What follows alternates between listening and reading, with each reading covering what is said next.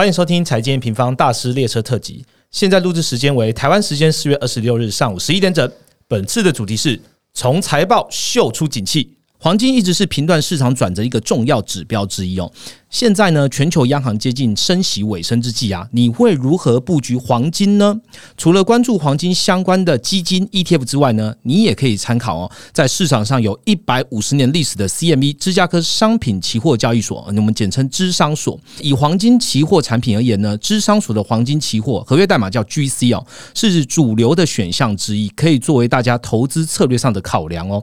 那比较跟其他黄金相关的投资商品啊，像是指数型商品啊，很多。投资人会偏好像 GC 这类的资讯透明、可多空双向操作，而且接近二十四小时全天交易、投资时间比较充裕的黄金期货了。如果你善加利用的话呢，也可以成为良好的投资避险工具哦。那市场上呢，其实蛮多黄金期货商品的，不过跟智商所的 GC 黄金期货比起来呢，这个 GC 是全球黄金定价指标之一哦。它每日平均交易量接近了两千七百万盎司哦。这好处就是不容易受到特定大户的筹码控。控制啊，造成原本想要避险短线啊，却被割韭菜的一个情况了。那除了标准的黄金期货投资之外呢，如果你也想要试试水温，可以考虑规模比较小的微型黄金期货，叫 MGC，能更好的符合想要小额投资的需求，尝试看看黄金期货的投资布局喽。不过呢，还是要提醒哦，在进行黄金期货买卖之前呢，要做好功课。譬如说，准备足够或是比较高的保证金啊，杠杆小一些，自然风险也比较低了。听完以上的内容呢，如果想要了解更多资讯，可以到资讯栏处点击智商所中文网站逛逛哦。其实里面除了有商品最新报价之外呢，还有经济研究报告以及交易策略部署等重要的行情资讯了。如果呢，你想要购买黄金期货商品呢，可以透过你所在地的当地券商承购喽。按下订阅后，我们就开始吧。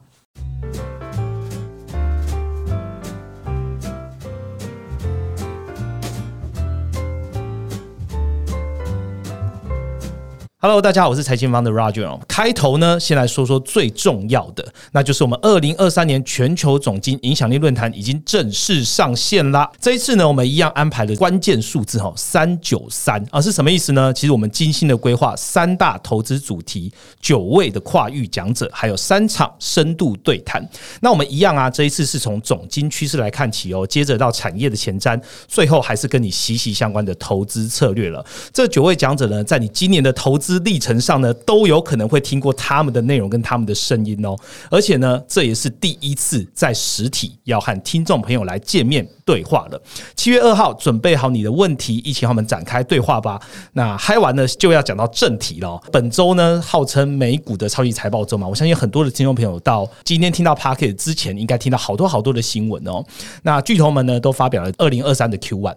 那虽然我们现在录音时间是礼拜三啦，还没有全部开完，可是也够让我们。从这个已经开出啊，或市场讨论预期来好好讨论一集了。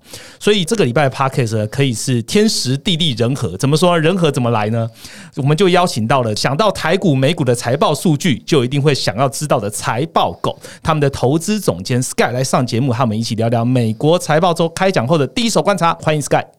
Hello，大家好，好，Sky 也是我们本次总经论坛的九大讲者之一啦哦。那本周想必这个财报狗的伙伴应该也蛮忙的，所以先谢谢，就是来 M 平方好跟这个听众朋友聊聊天。其实这也是财报狗第一次来 M 平方录 Podcast 嘛。那财报狗自己本身也有 Podcast 哦，那我也是听众之一。那 Sky 要跟大家介绍一下财报狗的 Podcast 呢？我们的节目叫财经只是放大镜嘛，是，其实就是聊一下本周发生的一些重大的趋势啊。那我们聊的就是不限于台股啦，对，台美股我们都会聊。对，那小郑的话呢，他可能就是台股美股提款机，那他会比较着重在美股科技的这个部分啦。对啊，那就是我们不定时会有特别节目，就是会找一些专家。然后找一些达人来这个访谈，但 M 平方有来过，对对对对。其实 M 平方上次去财报狗也是刚好聊到当时好像是联总会吧。其实财报狗的内容我自己有在听，就是很 free talking 的一个 podcast 的氛围。所以大家如果想要关注美股、台股啊，或是你对于最近的行情哦，想要了解，其实你定时关注他们或订阅他们就可以都听得到。OK，好，那今天会聊的内容呢，其实跟呃总金哈，我会尽量让它有一点关系。所以今天的节目第一部分呢，我们先先聊聊从美股财报这个重点解析开始，哦，大家关注什么样的焦点啊，还有一些产业的现况跟未来。第二个部分呢，总经加入了之后，我们交叉来讨论一下景气循环跟股市将如何互相影响呢，并且让大家找到一些投资机会。那我们就开始今天的节目喽。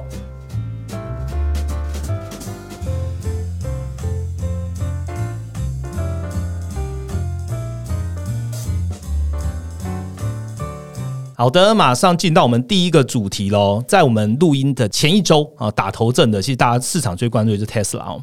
Tesla 的这个获利有下降，好，那股价其实就表现最近也是震荡蛮大的哦。不过呢，他们对于营收展望其实蛮乐观的嘛。从从我们这样看下来，然后尤其这个营业利润率哈，就算降价了，他们展望还是说我是业界最高水平。不过市场在财报之后的反应，就是还是反映库存的这个 issue 蛮大的哦。那 N 平方自己本身在平台上也推出了这个 Tesla 新车库存图表，所以。大家可以到那边去观察一下。接下来就要问 Sky 了，你是乐观看待接下来这个整个电动车产业吗？尤其是供给的部分。我个人是我们这边啦，应该说这样看的话，电动车产业的供给部分啊，其实应该是慢慢的会变好了，应该说会更变得更好。那但不限于特斯拉了，好吧？因为包含其他的车厂嘛，包含剧院，其实哎，剧院的财报也是最最近昨天开出来嘛。那其实你看这些。车厂啊，他们过往的，我们从疫情之后，二零二零年、二一年、二二年，他们其实受限到一个晶片重要，一来是晶片不够，嗯，第二个是中国是封城的。为什么中国封城很重要？因为其实汽车供应链的 component 是非常非常多的啦，对。对，所以你有很多东西可能在东南亚制作，嗯，但是有一些关键的制成，或者是说关键的主车零组件是中国出的。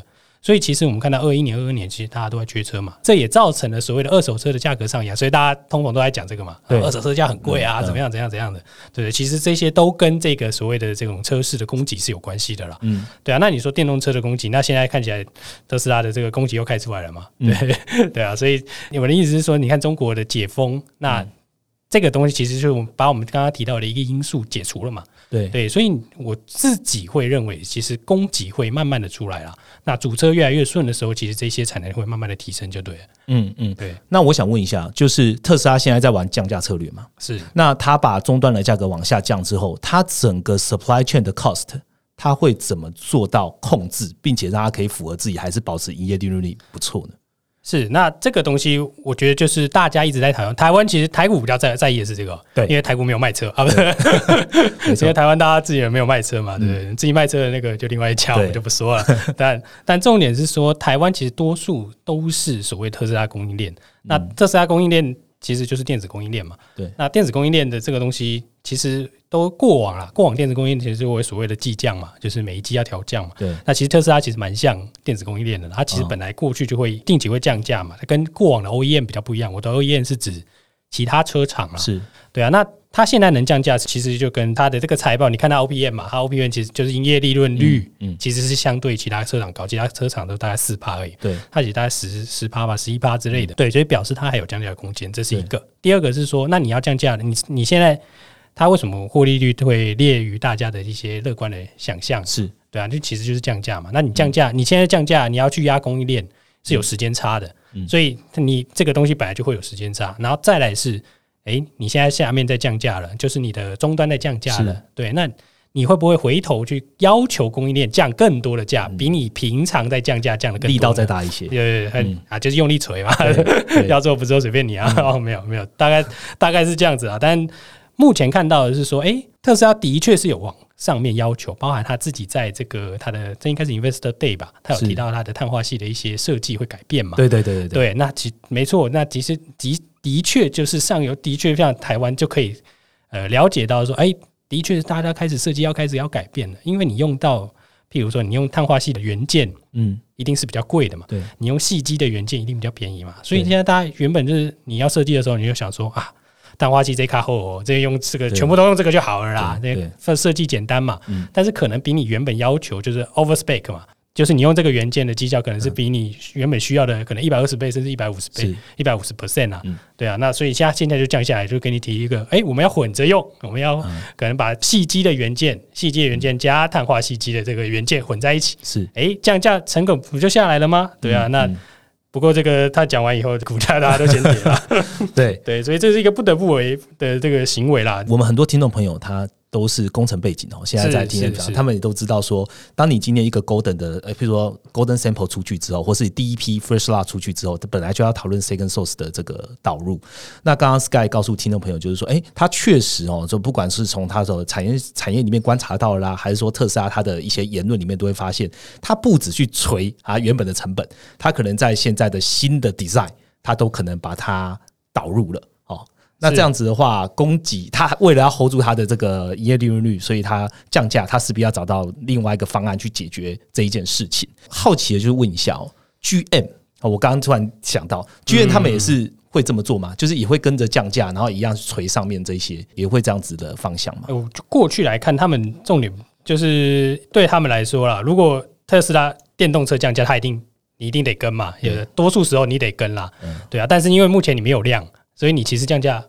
也不会受到太大的伤害啦，理论上，对啊，所以这这是这个传统车厂现在，因为对他来说，电动车机其实它本来就那么烂了，它它只会变好而已。对，相比来说，你可以我我会这样观察啦。嗯，对，那你说它会压到其他人降价，会会降价啊？是，只是因为。特斯拉它的全部都是电动车啊，对啊，我们剧院这个电动车很少，没得怕。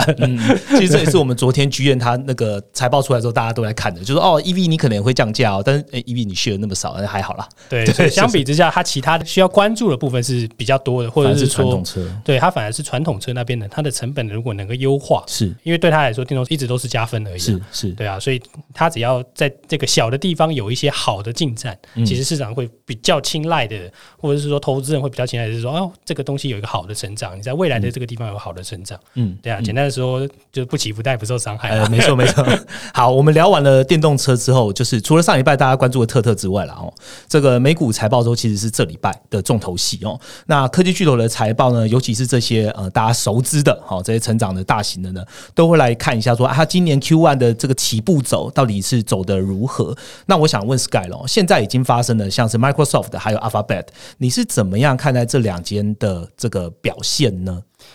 如果是纯粹看 button line 啦，对，他们都 bid 嘛，对不对？看起来是蛮兴奋的，过关。对，看就我们以短期的表现来看，看起来是过关的啦。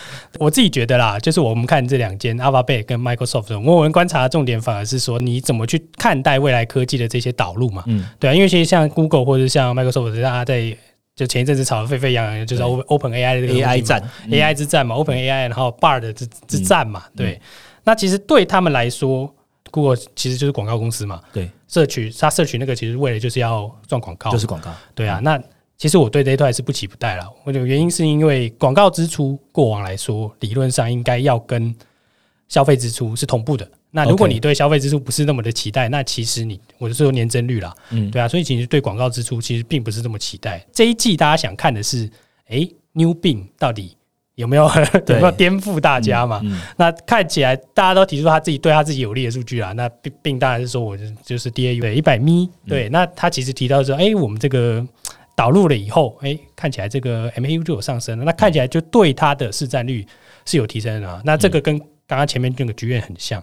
因为这个微软市占率好像蛮低的，对，第一个好像应该是只有五 percent 之类以下的，对啊，所以它的那个 market share 的增加在 search engine 这边拉高，其实。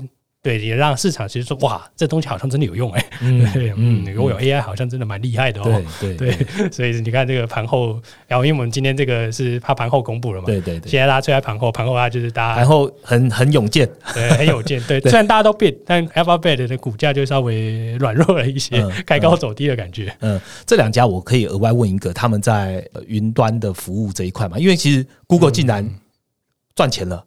哦，Google 那个 Google Cloud 的那个东西，对对竟然赚钱了。然后 Microsoft 就还是蛮维稳的嘛，应该还算有一个 Azure 这一块。那你有针对这一块，你有什么 common 吗？在云端这一块，其实云端这个我比较不熟悉了，我会先说。但我们会看的是，就是那个供应链看太久，就就会只想要看它支出，你知道吗？哦，OK，对，所以重点还是在看他们的支出花多少。对对对，因为前几天就刚好有人在传嘛，就是在传说，哎，你这个支出会大砍嘛？这个支出大砍就跟 server 是有关系的嘛？对啊，server 大砍，那 server 大砍，台湾做一大堆 server，不是很紧张？对啊，所以大家就是一直在 watch 这个东西。对啊，那它的那个赚钱，我觉得有点有趣啦。我我就这样讲。虽然说我对 Cloud 这个完全的产品并不是很熟，是，但其实它里面有一个有一个点，就是说，像 Google 它其实有一些，我们这算是调整吧。对啊，它其实有调整它 Server 的年限呐。对，这个其实有有有一些呃，有一些报道有报道到。商业操作的概念，哎，有一些就是嗯，哦，它有一些调整，但我们不我们不能否认，就是说它那个东西其实哎，一定是看起来的趋势好像还行啦，对啊，但我没有到，就是我对这个这个产品的没有到非常非常深入了，在 remind 的时候，这个点啊，去去思考一下，说哎，它整个 server 的折旧费用吧，对啊，是其实是有下滑的啦，嗯嗯，对啊，那这个也可能有点调整，那这一段可能。对这个东西有点扭曲了，所以就是说，呃，Google 现在虽然虽然说它对外是说它在 Cloud Service 这边它的这个云端这一块其实表现就是终于赚钱了，但是好像还有一点点操作的意味在。对啊，这个要更深入的去，因为时间有点短，所以这个因为它改刚刚公告了，对对对，对啊，所以这个也要深入的去看它的这个财报的分析啦。好，这时候大家可能就要那个到关注财报狗的 p o c a s t 时候，他们之后这个小郑或是 Sky 会不会去聊到这一块了哈？好，那我再来额外再问一下好了，就是回到台湾，好好。半导体其实美光永永远都永远都是他打头阵嘛哦，那看起来他在库存这边虽然说还是不好，还在去，不过他们有说哦，其实我们已经看到了最底的状况，可能就是接下来呃是容易看得到的哈，看起来好像还行哦。美光虽然原本的这个财务数据都不好哦，但是它的展望这边有一点点的光明灯哈。不过高阶制成的 King 啊，我们再看台积电哦，这整个市场却有不同的情绪喽。那尽管台积电它坚决 hold 住了这个未来的资本支出嘛哈，然后像呃昨天公布了德仪哈，其实。也是出现这个大逆风的数字。我们刚刚讲的其实是整个 supply chain 里面各个大厂他们一个表现。那我就利用这样的一个状况来问一下 Sky 哦，你对半导体整个产业的表现是怎样？然后整体的 supply chain 呢？你觉得会是中低阶的制程会先回稳打底吗？就我们自己内部的看法，其实我们觉得半导体就像台积电讲的啦，它的库存的高点可能在 Q 三或 Q 四嘛，去年 Q 三啦，应该是 Q 三。但其实如果你去看，你把整个半导体的销售拿来看呢，你把它 Y O Y 全部就是你来算它的这个年增率啦，你把它算起来，你把它就是，当然你可以选不一样的厂商啦。你去看 IC 设计的 Y O Y 开始转幅第四季，为什么是第四季非半开始有一些反弹？这其实跟半导体存货循环本身有一些关系啦。是对啊，那那这个半导体存货看起来就是持续去化中嘛？那为什么它涨上来又跌下去？因为本来它告本来台今天告诉你说，我觉得底快到了。对。对，那诶，它现在又下修，哎，底又看不到了，又往后了，所以这个就看起来就是诶，有点像是大家讲 L 型嘛，对 L 型的底部，那你不确定它什么时候会好，所以你半导体的产业就是说，我们还是维持我们一贯的基调，你去雇人越久的细细分子产业啊，半导体产业，就是越有机会往上弹，那往上走了，对，因为其实这东西就是你生产太多了嘛，你迟早必须得卖掉，你卖完了以后，大家才会有新一轮的支出，所以你必须要等到这些东西的消耗完毕之后。那它才会有新一波的这个所谓的需求嘛？嗯，对啊，所以这个就是必须等待时间来化解啊。嗯，对啊，所以目前看起来半导体的产业就是，哎，看起来谷底应该是就是在这附近的，只是说，哎，什么时候往上？对，大家在思考，或是在寻找嗯往上的契机啊。但当然，美光是提出了一些提，告诉你一些，哎，什么时候可能往上了？嗯，对，因为那在我们。在我自己的看法来说，我们会觉得记忆体会是比较挖了台的。那因为比较拉的台，所以其实比较容易观察。OK，对，所以或许美光的这个可能会是领先指标，也说不定。嗯嗯，其实市场也都是这样看，说哎，美光好像丢出一些领先指标让大家参考，因为第一轮本来就是比较好追去追踪的。是是是。好，那我想针对这一题再额外问一下，你觉得台积电哦，它会不会在下一季？就是认错，包含的资本支出。其实大家都说，你为什么要 hold 住资本支出？呃，你其实你跟着这一次一起把它做悲观一点，其实是可以的。你觉得他一定会有可能再认错吗？再认错这个，我说实在，我真的不能评论这个。没有，等下下次去被骂。没有，开玩笑的，他们不会认识我的。对啊，但不管怎么，我自己会觉得金额认错要认错，我应该会最后一集再认错了。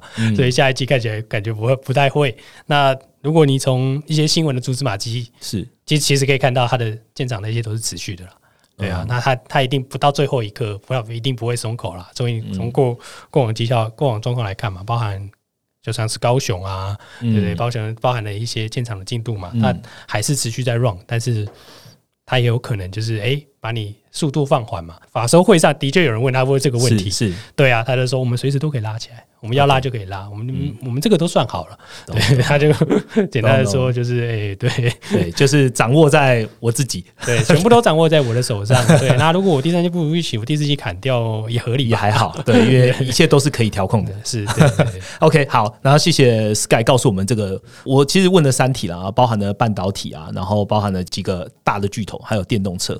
这一题会比较特别一点哦，其实也是财报狗蛮厉害的地方。呃，我们刚刚讲的基本上都是大型股。好，大型股的财报公布啊什么的，Sky，我想问你近期啊有没有特别关注规模比较小的公司的财报？为什么呢？呃，我们近期有关注一家小公司啦，就是我不知道大家有没有打电动，哎，有打电动，有自己在装这个电竞的的人，可能都知道这个海盗船了。哦，海盗船科技嘛，它应该上市没多久了。对对，那反正它就是跟电信相关嘛。那我们刚刚提到很多巨头。嗯，就是没有提 NVIDIA，这跟 NVIDIA 蛮蛮有相关性的啊。因为其实大家从去年出四零系列的显卡，是那今年就会出一个比较平价的系列吧，就是应该是六零跟七零，四零六零、四零七零。对啊，那你推出这些显卡，其实。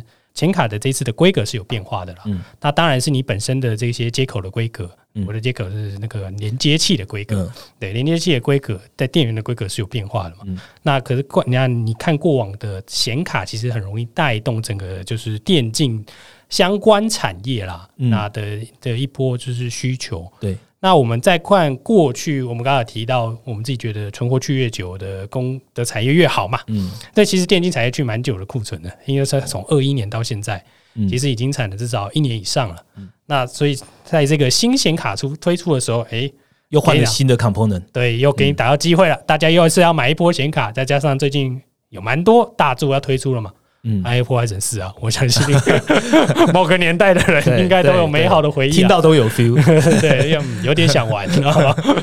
对啊，但当然这个会不会好，你不知道。但是那个看起来厂商，或者是说你从海盗船科技这边看到，那从台股相关供应链，就是跟电竞相关的供应链，就是可以看到的说，哦，大家对这个东西是有期待的，因为这两年没有，一年多快两年了，没有没有这个新的换机。没有新 generation 的，对对对，那我们有新的 generation，然后又有一些规格上巨额的改、巨幅的改变嘛，对，包含用电的这个 power 数啊，包含了这个接口啊，包含了这些嗯你需要的这些呃可能 component 有些改变啊，对，那所以我会蛮关注这一家，就是说，哎，这个电竞在这一两个时间看起来是有机会的，对。然后这这是我特别关注的一间小公司啦，我不知道大家喜不喜欢打电动。我其实刚刚跟 Sky 还在 re 稿的时候，就有大概聊说，哎，其实我朋友最近也好多在人力资源市场里面都加入了海盗船。哦，那其实这也是一个可以关注的指标之一啦。哦，好，然后谢谢 Sky 把我们这个主主要的大厂跟他自己先关注比较小型的公司财报哦，都透过第一个 part 来跟大家分享一下了。下一个 part 呢，我们要聊聊一下哦，就是景气循环跟这些股市的变化，Sky 这边究竟是怎么看？下一个主意见。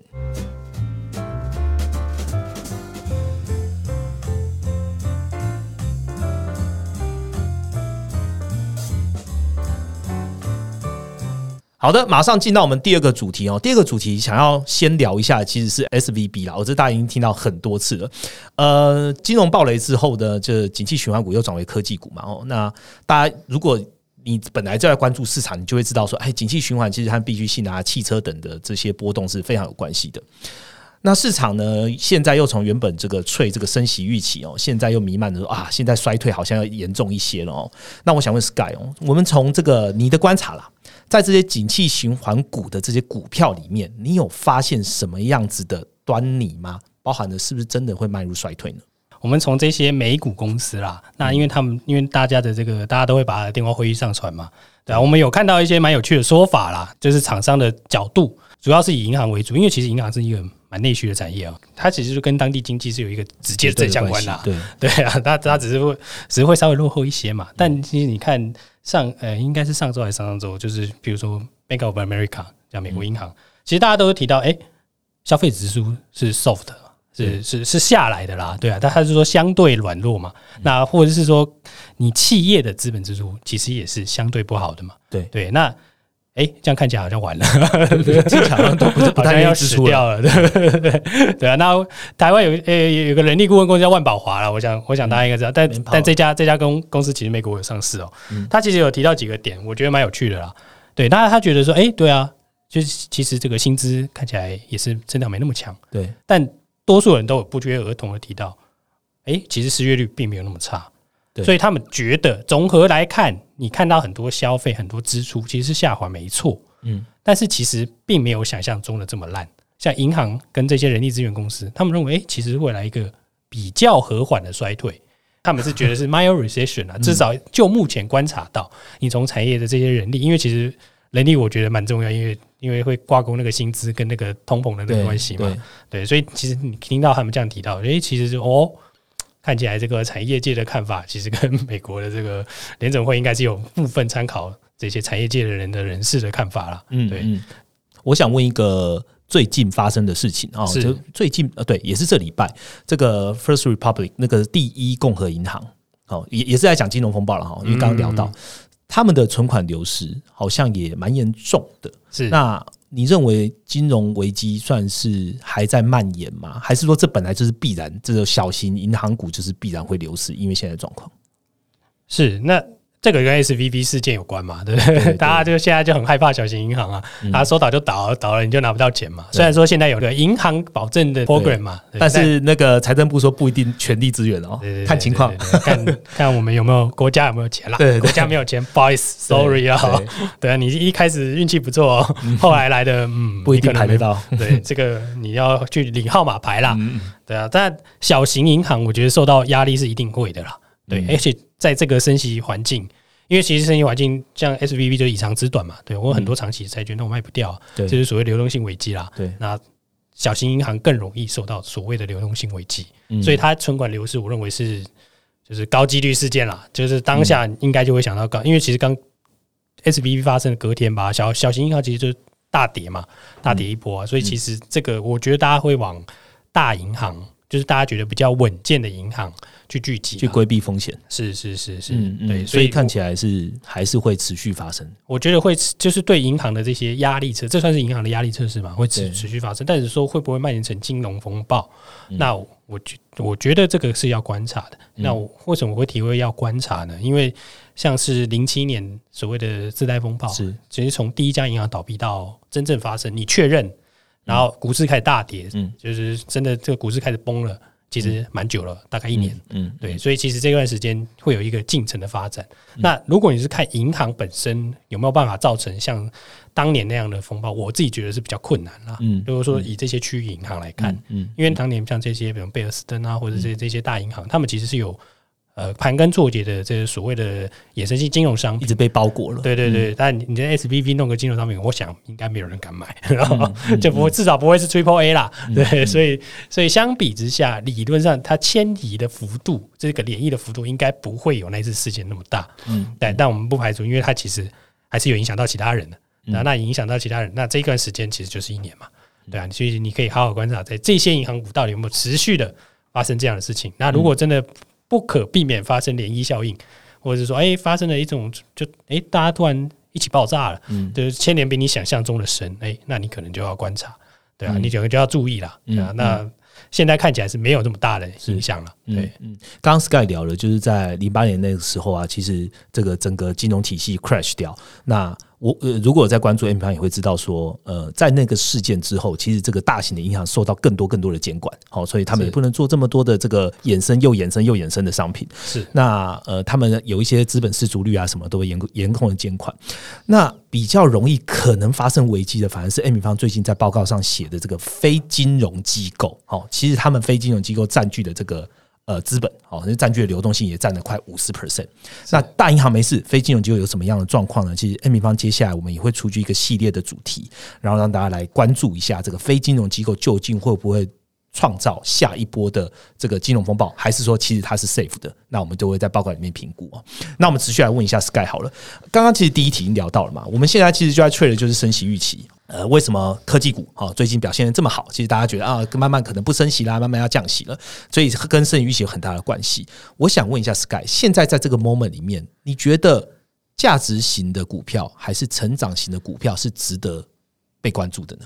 我个人现在比较少分价值型跟成长型啦，嗯但我我可以提供一些就是我个人的看法在这边是，就是说，因为现在本来一月之前好了，嗯或者是说二二年底，因为其实那时候大家就觉得，哎、利率就是真的就是一一一路升嘛。那时候如果你想要 trade 这个升息预期的转向，或是停止升息嗯。去买科技股，我觉得很合理，因为它其实它的估值其实就建立在利率的水平上面嘛，那是一个很直接的这个对比的关系。嗯。对，但是科技股涨了一段了，对不对？那对。涨了一段以后，发现哎，诶财报其实有些也有预期，但多数有蛮多人出来喊的是，哎，看起来其实还是压力蛮大的，在前就是至少在未来的展望来看，不如就来想的是说，哎，那有没有什么趋势是呃价值股跟所谓的成长股都会受惠的啦？是。我们刚刚在聊说，哎，其实大家在看那个 Microsoft 跟 Alphabet 的这个法收会，对，大家其实在算一个很有趣的东西，大家在算它讲几次 AI，欸现在现在重点市场蔓延不是财报比率，大家在算说 AI 讲几次讲比较多比较屌，然后亚马逊好像讲很少，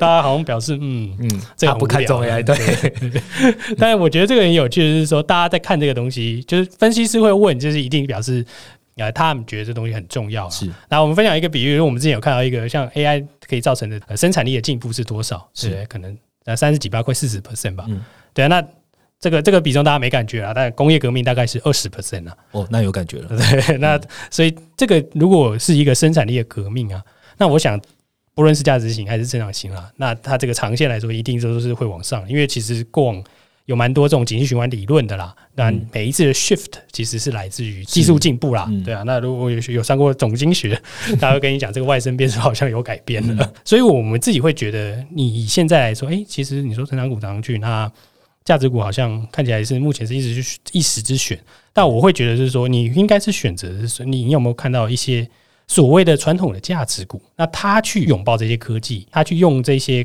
AI 来增加它的所谓的生产力，因为这些生产力并不是对科技成长股才会用的。那我们用另外一个估值的角度来想，是不是科技成长股在 AI 的这东西，其实部分已经不太适应了。但如果你是价值成长股、价值股啦，或者是这些比较，我们可能说传产啦，嗯对不对？那这个大家就觉得啊，这个可能可能养鸡呀、养鸭啊，对不对？那弄鸡蛋啊，好像没怎么搞头，对不对？哎，可是你说这些东西导入这些科技，突然间 AI 进来了，哎，对，增加它的生产，对对对，然后这个肉这个鸡可能会变比较大，知道没有？但养鸡的这个成本可能会下降嘛，对，那你有很多更多优化的东西，哎，反而在这个时间点，那这一些公司可能会有比较好的表现啊，在未来啦，嗯对，所以我觉得反而可以用这样的角度去观察，你在价格适当的状况下，就是相对低，那拥抱一个可能长期的这种生产力的改善，那其实对你的这个 bottom line 会有很大影响，这是我们我个人的看法啦。嗯嗯，所以 Sky 刚刚其实讲到你在吹一些市场的一些氛围啊，跟一些预期啊，其实它还是偏比较短期的在操作。那他提到的其实是一个 new generation 哦，譬如说新的技术力导入，可以完完整整提高比较长线的那种生产力。如果在听 A 平方的听众朋友也知道，现在生产力循环其实还是在一个上行的趋势。那今天 AI 进来之后，它如果真的能 boost，其实它不一定只会 benefit 到成长股。你在价值股这边，如果大家都是成长加二十分，你的成长型股票它可能就是它的 growth rate，它可能就小小的，对它整个来讲就还好。可是，在对价值性比较小型股啦，这样讲来讲，它其实的成长率会高很多。那他认为其实可以去关注到哪一些现在还没有运用到 AI，但是未来有可能运用到 AI 的小型股，或许是大家可以接下来关注的。那是哪些股呢？哎，看财报狗，帮大家推一下。OK，好，然后最后一题来问一下了，因为这一次 Sky 呢，呃，也很谢谢他来参加我们这一次全球总经影响力论坛。那这次论坛 Sky 其实也有准备了一个主题，那是不是请 Sky 跟听众朋友分享一下你这一次会讲的主题还有内容呢？好，那我这一次很高兴受这个 A 平方邀请啊，来参加这个总经影响力论坛啦。那我会分享的主题其实是这两年比较疑惑，然后这个市场变化比较迅速、比较快的讯息很多的。我会分享的就是中美对立的科技趋势投资啦。嗯那因为我们刚刚提到很多半导体，提到很多 AI，那对提到很多这些趋势，但其实应该说，川普上任以来啊，嗯中美争端不断嘛。那中美的这个争端，中美这个这个对立，其实，在半导体已经出现了很巨大的影响，对，已经壁垒分明了。你光 A 看 AI 也有分，就是中国的 AI 跟非中国的 AI 嘛，嗯，对，所以你看制造也有分中国制造跟美国制造，那大家现在就是分开的。对那这个分开，所以会造成的整个产业的很巨大的变化，因为你等于是你要投两套产能，中国内的产能跟中国外的产能。那这样子会造成什么样的变化呢？嗯，你如果要往中国外走啦，对不对？过往中国是世界的工厂嘛，那现在世界工厂会去哪里？这些 component 会去哪边呢？在中美的框架之下，那搭配现在目前半导体的趋势，那会是我们这一次主要要分享的主题了。嗯，好，谢谢 Sky 哦。其实我们在讲经济，经济跟政治基本上还是分离不了关系的。刚刚 Sky 讲到，我就想到了，哎，对，拜登政府最近好像又对中国要推出什么 AI 禁令哦，所以各种新招，对，又是风声，对，大家可以可以关注一下这种政治跟经济上面，其实他们彼此的一些关系。所以这也是为什么 Sky 这一次分享中美对立的科技趋势投资这样的一个主题，相信对于听众朋友或是有来这个论坛的朋友有相当大的帮助。然后，那目前呢，我们总经祥论坛刚刚讲已经开始做早鸟。预购了哈，那线上的售票已经蛮多人在加入我们了，所以我们邀请听众朋友把握早鸟的机会到现场和我们来面对面啊。当然，如果你真的是因为距离啊还是时间的关系，我们也是有线上的票券的。